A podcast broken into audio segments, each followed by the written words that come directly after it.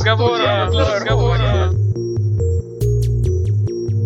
Всем привет! В эфире юбилейный пятый выпуск э, программы «Провод для разговора». Это тот подкаст, который мы делаем в Департаменте информационной технологии. Также нас можно теперь слушать еще и на PodFM. Спасибо нашим коллегам из PodFM за помощь с распространением нашего уютного маленького подкаста. Также нас можно слушать на iTunes. Задавайте нам вопросы в наших социальных сетях. Пишите, Даже какие... самые глупые. Пишите, каких гостей вы хотите нас услышать. Ну и начинаем сегодня с подведения первых итогов, наверное, нашего конкурса. Он уже два месяца месяца идет. Это наш совместный конкурс Викимедиа и наш проект «Узнай Москву», который посвящен популяризации, ну, сложно можно сказать, популяризации Москвы. архитектурного и культурного наследия Москвы. Но это те самые синенькие таблички с QR-кодами, которые вы уже наверняка увидели в центре точно, но сейчас они уже и на окраины тоже выбираются. Собственно, те самые QR-коды ведут на статьи о Москве. Ну, до этого это были статьи, написанные экспертами и дополненные москвичами. Теперь это будут статьи, написанные москвичами и дополнены экспертами.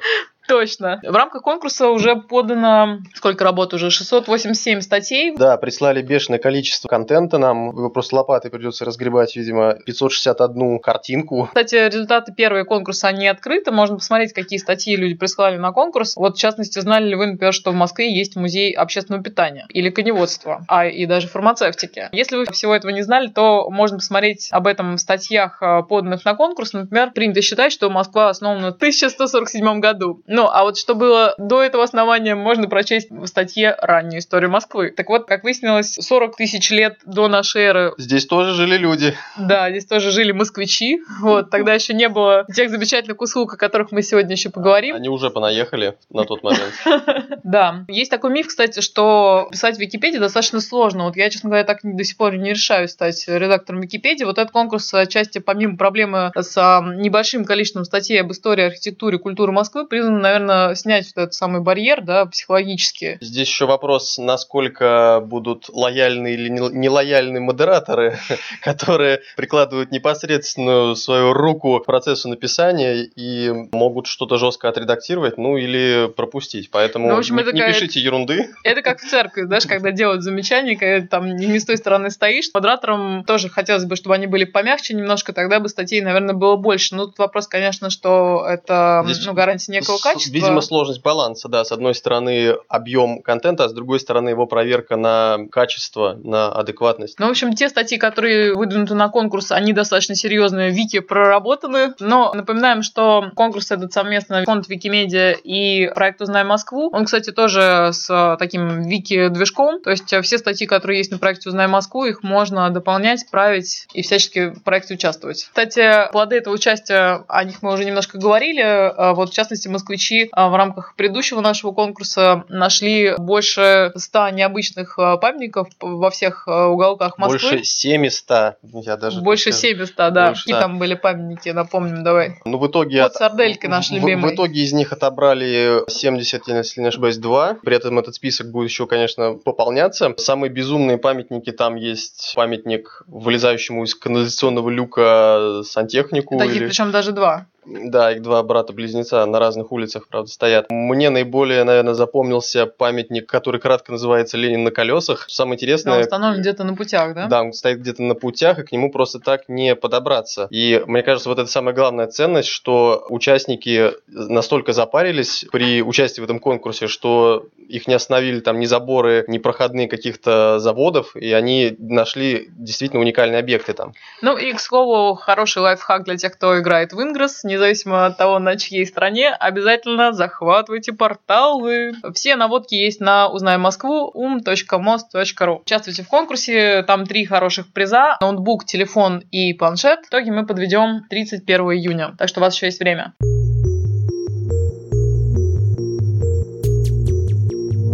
Выходим мы уже прямо накануне лета. Мы уже рассказывали, что мы отслеживаем запросы, которые вы вводите на официальных сайтах правительства Москвы с помощью нашего сервиса search.mos.ru. Это единый поисковик по всем ресурсам. По нашим наблюдениям, последние несколько недель прям просто стремительно ворвался в число лидеров э, запрос за гранд-паспорт. Хотя, казалось бы, он ну, не совсем имеет к прямое отношение, потому что услуга федеральная. Тем не менее, очень активно у нас его ищут. Но ищут неспроста, потому что есть две хорошие новости на эту тему. Данил, расскажи про наш новый смс-сервис, который появился появился для тех, кто уже сдал Ну, или сдал, или, в общем-то, планирует, планирует сдать, сдать. э, крайне полезные э, две функции, касающихся загранов, появились. Вы можете подписаться на сервис уведомления. Он существует в двух видах, либо добровольный, либо принудительный, условно говоря. То есть вы можете либо отправить запрос и узнать, готов ли ваш э, загран уже, либо при подаче документов вы можете подписаться сразу, и тогда вас уведомят уже по готовности. Не будет необходимости, ну там, каждый день мучить сервис смс-ками. Команду мы, наверное, не будем озвучивать в эфире, с помощью которой можно этот сервис активировать. Все есть подробные инструкции на страничке наших смс-сервисов dit.mos.ru slash apps 2p. И еще, кстати, одна неплохая новость есть для тех, кто вот только планирует сдать документ на биометрический загранпаспорт десятилетний. В порядке эксперимента мы тестируем в районе Отрадное, в МФЦ в Отрадном, где есть также специалист Федеральной миграционной службы, предварительную запись на сдачу документов. Записаться можно на, за месяц вперед. Время доступно с 9.15 до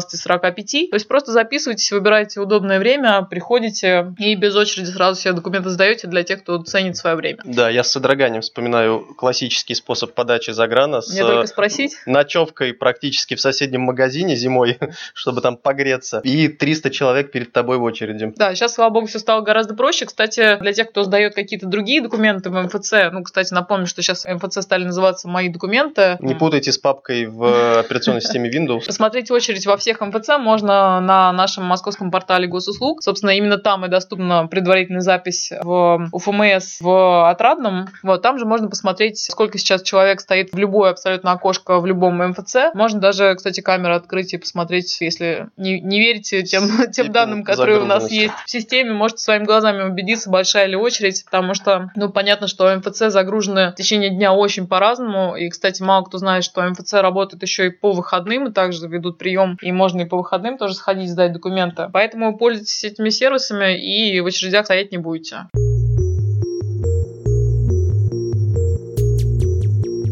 Кстати, Лена, а как ты относишься к гомеопатии? Гомеопатия, почему?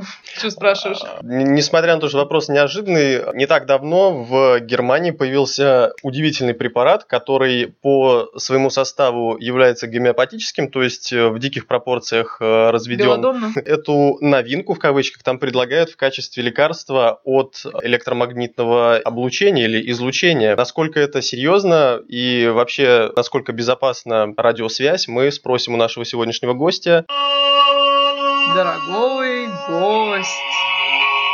Сегодня у нас в гостях Виктор Баранцев, руководитель направления по работе с сотовыми операторами. Виктор, добрый день. Добрый день, коллеги. Сегодня мы начнем с необычной новости, которая касается деятельности мобильных операторов и сотовой связи в целом. На прошлой неделе в американском городке Беркли произошло с виду не такое важное событие, но на самом деле достаточно интересное. Там местный мэр и местный горсовет, назовем его так, решили, что надо вот не самим операторам, а продавцам мобильной техники и сотовых телефонов лишний раз напоминать покупателям о том, что мобильные телефоны могут нести в себе потенциальный некий вред. Якобы могут нести. Да, якобы могут нести То и есть, по решили... сути, это будет похоже на вот то, как продаются сигареты с предупреждением о том, что они вызывают рак. Интересно, кстати, в черных пакетах будут продаваться теперь и спрятаны будут. Да, и при использовании будет необходимо при- прятать мобильный телефон подобно бутылке пива. Это еще под вопросом, конечно, остается. Прятать За- надо будет, видимо, в шапочку из фольги заворачивать э, телефон. Точно, точно, да. Сам способ, которым законодатели... В рекомендательном порядке или как-то будет оформлено в добровольно-принудительном? Не, в принудительном. Там с июня вступает в силу эта мера, вот, и мы должны будут предупреждать о якобы наличествующих рисках. Мы как раз сегодня и решили позвать Виктора, чтобы проговорить, что риски эти довольно эфемерные, чтобы вы рассказали, как Москва борется с радиофобией, как мы ее называем. Есть ли вообще про- проявление подобной радиофобии? То есть, вообще, это, наверное, радиофобия, с чем мы столкнулись в Беркли. Как мы с этим боремся, как мы объясняем, что сотовая связь вообще безопасна, и расскажете какие-то азы физики, как, э, собственно, взаимодействует телефон с базовыми станциями, и почему это безопасно. Это радиофобии. Вот этим уже нет там словом все сказано о том, что это ни, ничем не обосновано, ничем не подтверждено. И чтобы что-то принимать на законодательном уровне в этой области, нужно положить серьезную научную какую-то основу. Ну, в данном случае это результаты исследований какие-то должны быть, научного сообщества, которое признано в мире. Это должны быть какие-то рекомендации Всемирной организации здравоохранения и так далее и тому подобное. Поэтому непонятно, почему мэр озаботился такой очень э, сложной станции, как э, сотовая связь, радиоизлучение. По данным Всемирной организации здравоохранения, в настоящее время нет ни одного исследования, которое бы достоверно подтверждало опасность от незначительных уровней излучения, которые э, исходят от базовых станций сотовой связи, от Wi-Fi роутеров там, ну и тому подобных устройств. Тем не менее, вот в этом году мы знаем, что стало больше поступать от жителей жалоб на якобы превышение норм излучения. Расскажите, оправдывались, собственно, эти жалобы после проведения проверки? Выявлено какое-то превышение излучения норм? Наши нормы, установленные в Российской Федерации, они на порядок выше жестче, чем нормы, которые установлены в Западной Европе на американском континенте. Если в цифрах брать, это 10 микроватт на квадратный сантиметр, которое допустимо напряженность электрического поля от базовых станций. Это больше, чем от печки микроволновой. Это несоизмеримо меньше. Там мы измеряем мощности в ваттах, киловаттах, а здесь микроватты. Расскажите немного подробнее, как вот происходит взаимодействие мобильных телефонов и базовых станций? Потому что обычно там, где базовых станций мало, ну вот с точки зрения обывателя, телефон ну, накаляется, его антенна работает на полной мощности. Как это происходит, с чем это связано? Вы у себя, каждый имеет телефон, вот на дисплее телефона высвечивает уровень сигнала, который он получает в базовой станции. Телефон постоянно ищет базовую станцию, он устроен внутренне технически таким образом, что что сам поднимает в автоматическом режиме мощность передатчика, чтобы достучаться, увидеть базовую станцию. Поэтому чем она будет дальше, тем у самого пользователя телефонный аппарат будет работать на максимальных мощностях. Мы получаем много жалоб, установили какой-то объект связи, базовую станцию вблизи, ну, например, детское, дошкольное, там, среднеобразовательное учреждение. И жители, родители пишут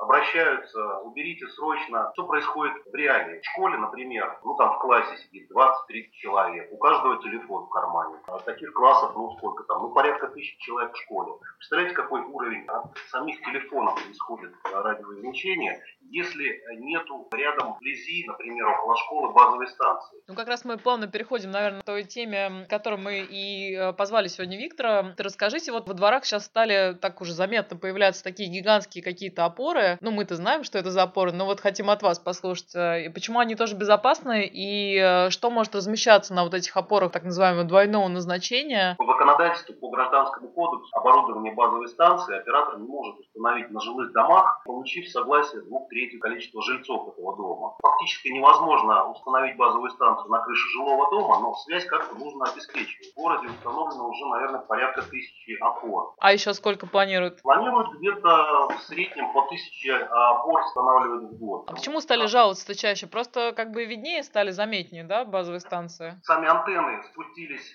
крыш. Раньше они стояли где-то на административных, на коммерческих зданиях. Ну и технологии, высокоскоростные сети передачи данных, они полагают более частого размещения базовых станций. И второе, приблизить их максимально к пользователю. Поэтому их стало много, они стали заметнее, жители стали обращать внимание. А вообще нет ощущения такое, что ну, немножко избалованы, наверное, москвичи качеством связи, потому что вот если так поездишь даже по Западной Европе, в принципе, довольно часто сеть пропадает. Вот в Нью-Йорке, например, в метро фактически вообще нигде нет связи. Да, наверное. Ну, мы напомним, может быть, еще нашим слушателям, что можно посмотреть э, нормы излучения, вот, и наши материалы против радиофобии который мы делаем совместно с операторами на сайте на нашем d.mos.ru mobile. Кому выгодно распространять такие слухи о том, что телефоны небезопасны? Явно не производителям телефонов, да? Кто выгодоприобретатель? Смотрите, спрос, как известно, рождает предложение. Кому это выгодно? Первое. Выгодно это ну, неким псевдоврачам, неким нашим ну, доморощенным, скажем, целителям, производителям в том числе каких-нибудь там, я не знаю, чудо-таблеток там и так далее, которые уверяют жителей, что вы находитесь в радиосмоге, мошенников, скажем так.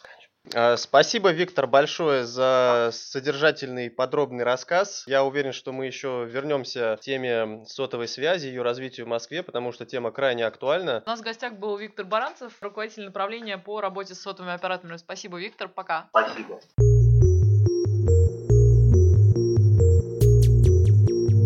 А у нас на сегодня все. Кстати, мы теперь будем анонсировать э, гостей. Можно будет заранее задать вопрос. Подкаст у нас будет выходить по четвергам, а анонсировать гостя мы будем когда? Во вторник. Где-то в начале недели. В начале недели в нашем твиттере собака Е Москва. Ищите, подписывайтесь. И, кстати, напоминаем еще раз, что слушать нас можно теперь и в iTunes, и на PodFM, и на SoundCloud. Подписывайтесь, э, там есть RSS. Всем пока. Счастливо. Провод для разговора. Провод для разговора.